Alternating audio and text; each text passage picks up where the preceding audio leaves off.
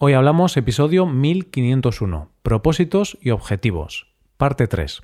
Bienvenido a Hoy Hablamos, el podcast para aprender español cada día.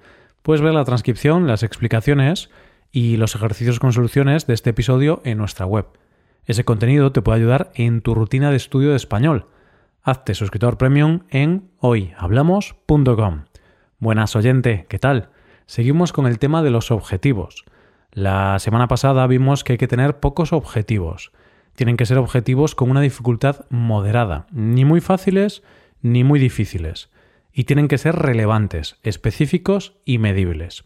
Hoy vamos a hablar sobre por qué es importante diseñar un plan para conseguir nuestro objetivo y cómo podemos hacerlo. Hoy hablamos de objetivos. Ya tienes tus propósitos de año nuevo. Espero que a estas alturas tus objetivos tengan todas las características que te mencionaba antes.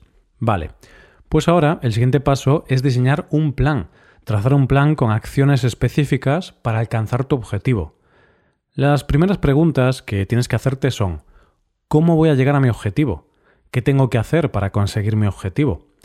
Seguramente muchos de vosotros tendréis algún objetivo relacionado con la salud, hacer ejercicio, comer de forma más saludable o algo relacionado, porque es uno de los propósitos de Año Nuevo más comunes. Entonces, oyente, ahora estarás pensando, voy a hacer ejercicio, voy a ir al gimnasio y me voy a poner en forma. Vale, perfecto, es un buen objetivo, pero ten en cuenta que solo con pensarlo no es suficiente. Ahora tienes que coger ese objetivo y dejar de pensar en él de forma abstracta. Tienes que pensar, ¿cómo lo voy a conseguir? ¿Qué pasos tengo que seguir? Y aquí es donde empieza el diseño del plan. En relación con esto, te voy a contar un estudio que menciona el profesor Andrew Huberman en su podcast sobre objetivos para que veas la importancia que tiene tener un plan de acciones. En un estudio analizaron cómo la gente reciclaba en una empresa. En esa empresa, en ese espacio de trabajo, informaban a la gente que querían empezar a realizar más esfuerzos para reciclar. Entonces, en el estudio, analizaron la cantidad de basura que los empleados reciclaban vieron qué porcentaje de la basura total era reciclada por los empleados. Entonces compararon dos tipos de órdenes o de mensajes para ver la efectividad. En una de las pruebas decían a la gente que se iba a reciclar más y que había que intentar no tirar las latas y botellas a la basura. Había que intentar reciclarlas. Solamente les decían eso, sin explicar nada más. Después, en la otra prueba, en lugar de dar este mensaje o esta orden tan general, informaban de un plan muy concreto para reciclar, muy específico, y todo el mundo conocía cómo era el plan para reciclar. En ese caso, cuando la gente conocía un plan detallado para reciclar, mucha más gente recicló. Comparada con la anterior prueba, el reciclaje de la basura aumentó en más del 100%.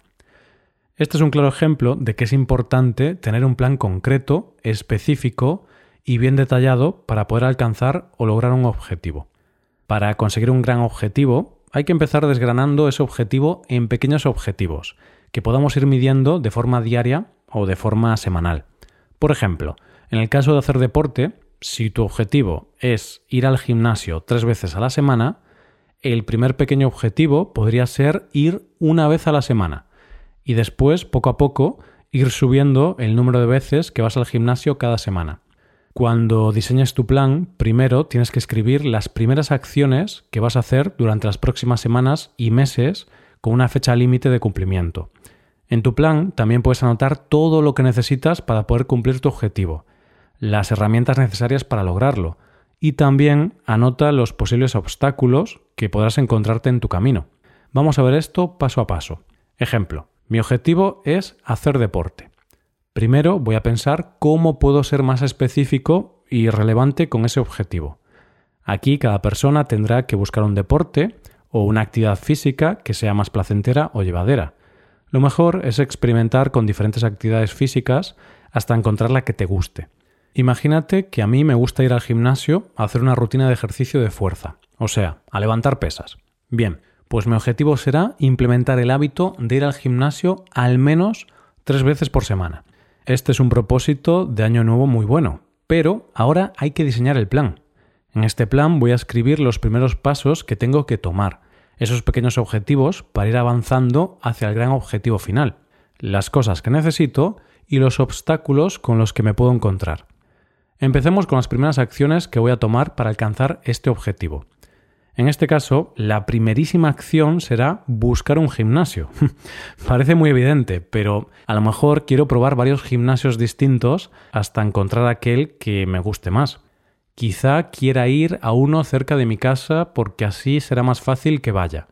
O quizá quiero un gimnasio en el que no haya mucha gente para entrenar más relajado. O quizá quiero ir a un gimnasio donde tengan buenos monitores que me puedan ayudar un poco. Lo que sea, la cuestión es que lo primero es encontrar un gimnasio y apuntarse. Este es el paso que todo el mundo hace, ¿verdad? Por eso no podemos quedarnos en este punto, tenemos que seguir escribiendo el plan.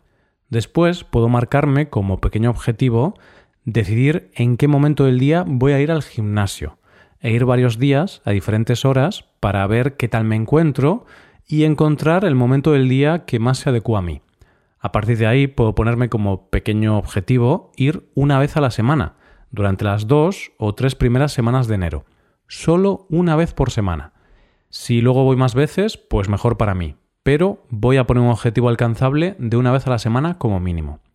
Si nunca he ido al gimnasio, ir una vez a la semana no va a ser tan fácil como parece. Pero bueno, el plan tiene que adaptarse a la persona y a su contexto. Quizá para algunas personas una vez a la semana será muy poco y será un objetivo tan sencillo que no se verán con motivación suficiente como para ir. Siguiendo con el diseño de este plan, me marcaré como objetivo ir en enero una vez a la semana, en febrero dos veces a la semana y en marzo ya sí tendré la meta de ir entre dos y tres veces a la semana. Suena fácil, ¿verdad? Suena fácil, pero no es tan fácil, porque al llegar marzo casi todo el mundo ya ha fracasado en sus propósitos. Obviamente mi plan también va a incorporar pequeños objetivos como buscar un entrenamiento o una serie de ejercicios que me gusten, ver vídeos en YouTube para aprender la técnica de esos ejercicios o buscar a un entrenador personal que me ayude. Estoy siendo un poco general en este plan porque es un ejemplo para que tengas algunas ideas. Y también mi plan incluirá posibles obstáculos. ¿Qué obstáculos puedo encontrarme en este objetivo? Es posible que alguien ponga una barrera en la entrada del gimnasio y eso me impida entrar. Obviamente estoy bromeando, no creo que pongan una barrera en la puerta del gimnasio, aunque realmente no es necesario que haya una barrera en la puerta, porque nuestros obstáculos son mentales. Todos tenemos muchas barreras mentales que nos impiden que cumplamos nuestros objetivos. ¿Posibles obstáculos en este camino? Voy a mencionar algunos.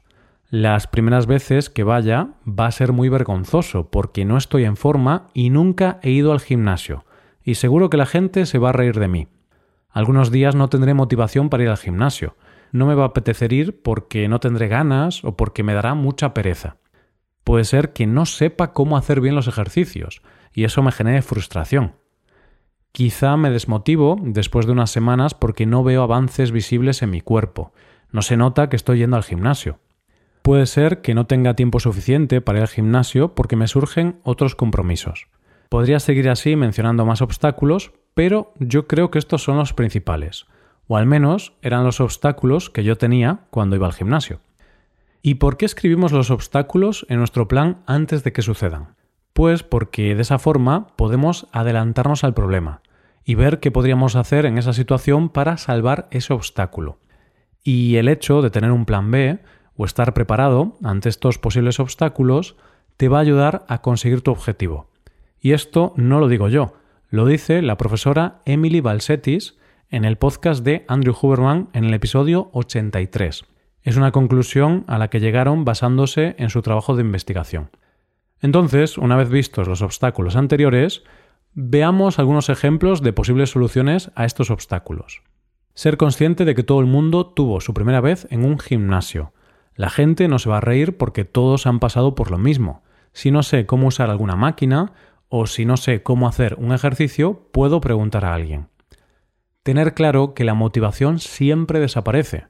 No puedo ir al gimnasio solo cuando esté motivado.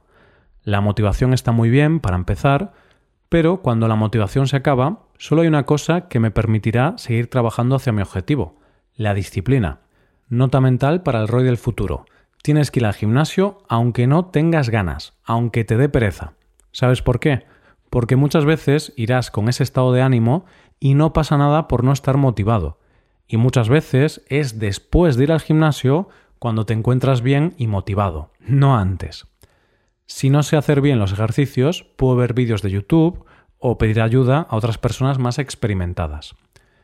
Si me desmotivo porque no veo avance, tengo que analizar las cosas. ¿Es verdad que no estoy mejorando o es solo una percepción mía? Si es verdad que no avanzo, tengo que analizar si estoy haciendo todo bien y ver qué puedo mejorar o cambiar. Bien, llegado a este punto, ya tienes tu gran objetivo. Ya has diseñado un plan con las acciones que tienes que tomar durante las primeras semanas o meses y has anotado todo lo que necesitas para conseguirlo, los obstáculos que te podrías encontrar y las posibles soluciones a esos obstáculos. Ahora es momento de hablar de la revisión del progreso. Es bueno ir revisando cómo va nuestro plan, ver si estamos cumpliendo lo que nos hemos propuesto y si no lo estamos cumpliendo, analizar por qué y adaptar o cambiar el plan. ¿Y con qué frecuencia debemos revisar nuestro plan? En diversos estudios en los que analizan objetivos y cómo lograr objetivos, la revisión de los objetivos suelen hacerla de forma semanal. Por tanto, posiblemente es un buen hábito revisar de forma semanal cómo va nuestro progreso y nuestro plan para conseguir eso que queremos lograr. Y en el proceso de revisión de nuestro plan debemos recompensarnos mentalmente cada vez que avanzamos hacia nuestros objetivos, para mantener nuestra motivación y nuestras ganas de conseguir ese objetivo. Cuando hablo de una recompensa mental, me refiero a decirte a ti mismo algo así como, sí, lo estoy haciendo bien, estoy trabajando mis objetivos, estoy haciendo lo correcto. Venga, un pequeño objetivo más cumplido. Es importante que te digas a ti mismo lo bien que lo estás haciendo y que te premies mediante las palabras, porque así vas a mantener esas ganas de seguir hacia adelante. ¿Con cuánta frecuencia debes hacer esto? Pues depende de cada persona, pero posiblemente hacerlo de forma semanal sea lo óptimo. Es importante que lo hagas de forma consistente, es decir, si vas a revisar tu progreso de forma semanal, hazlo todas las semanas, no te saltes ninguna semana. Si te saltas una, por el motivo que sea, bueno, no pasa nada, pero que sea una excepción. Intenta ser todo lo consistente que puedas. Así que cada semana analiza tu progreso hacia tus objetivos y cuando alcances esas pequeñas metas, celébralo.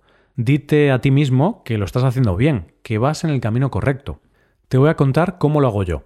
En mi caso no me he puesto propósitos de año nuevo porque tengo algunos objetivos en los que llevo ya trabajando varios meses. Entonces para mí no tiene sentido ponerme nuevos objetivos porque ya tengo objetivos desde hace unos meses. En mi caso, a nivel personal, tengo dos grandes objetivos actualmente, que curiosamente son establecer dos rutinas. Un objetivo es tener la rutina de meditar entre 10 y 15 minutos cada día y el otro objetivo es establecer una rutina de ejercicio, o sea, hacer deporte de forma habitual cinco veces por semana. Actualmente estoy haciendo de dos a tres días por semana, pero tengo como objetivo llegar a los cinco días. Para lograr esto tengo un pequeño plan, pero lo más importante es que mido mi progreso de forma semanal. ¿Cómo lo hago? En mi caso uso una aplicación que se llama Notion. Es gratuita. En esa aplicación tengo un documento con una tabla en la que escribo lo que he hecho cada día. Cada día anoto si he meditado y si he hecho ejercicio. Tengo una casilla que marco cada vez que medito o hago deporte. Esto lo anoto cada día y después, cada semana, veo cómo ha ido la semana, veo cuántas veces he meditado y cuántas veces he hecho ejercicio. Después, en esta tabla, puedo ver el total de días que he hecho cada cosa y me sirve para ver qué he hecho la última semana o el último mes. A mí me gusta hacerlo así porque después puedo ver el total de días. En este caso llevo 63 días haciendo esto. Y también puedo ver el total de veces que he meditado y el total de veces que he hecho deporte. En mi caso, he meditado un total de 9 días de los últimos 63 y he hecho ejercicio un total de 30 días de los últimos 63. Claramente, lo de hacer ejercicio lo llevo bien, pero el tema de la meditación me está costando. En mi caso, porque no termino de darle la importancia que tiene y me cuesta ponerme, porque me da la sensación de que estoy perdiendo el tiempo o que no es útil. Creo que la meditación puede ser buena para mí y muchos estudios vinculan la práctica de la meditación con un mayor bienestar. Así que tengo que cambiar esta mentalidad que tengo sobre la meditación y hacer que sea un objetivo más relevante para mí. En unos meses te contaré cómo van mis objetivos. Entonces, siguiendo mi ejemplo, puedes anotar tu progreso en un documento o en una aplicación en el ordenador, en el móvil o en un papel, si prefieres hacerlo a mano. Así podrás analizar tu progreso de forma diaria o semanal, lo que a ti te guste más. Pues esto es todo por hoy. La próxima semana hablaremos de algunas técnicas concretas que pueden ayudarnos a ponernos a trabajar en nuestros objetivos, como la visualización del objetivo. Muchas gracias por escucharnos. Por último, te recuerdo que puedes hacerte suscriptor premium para utilizar los contenidos del podcast en tu rutina de aprendizaje.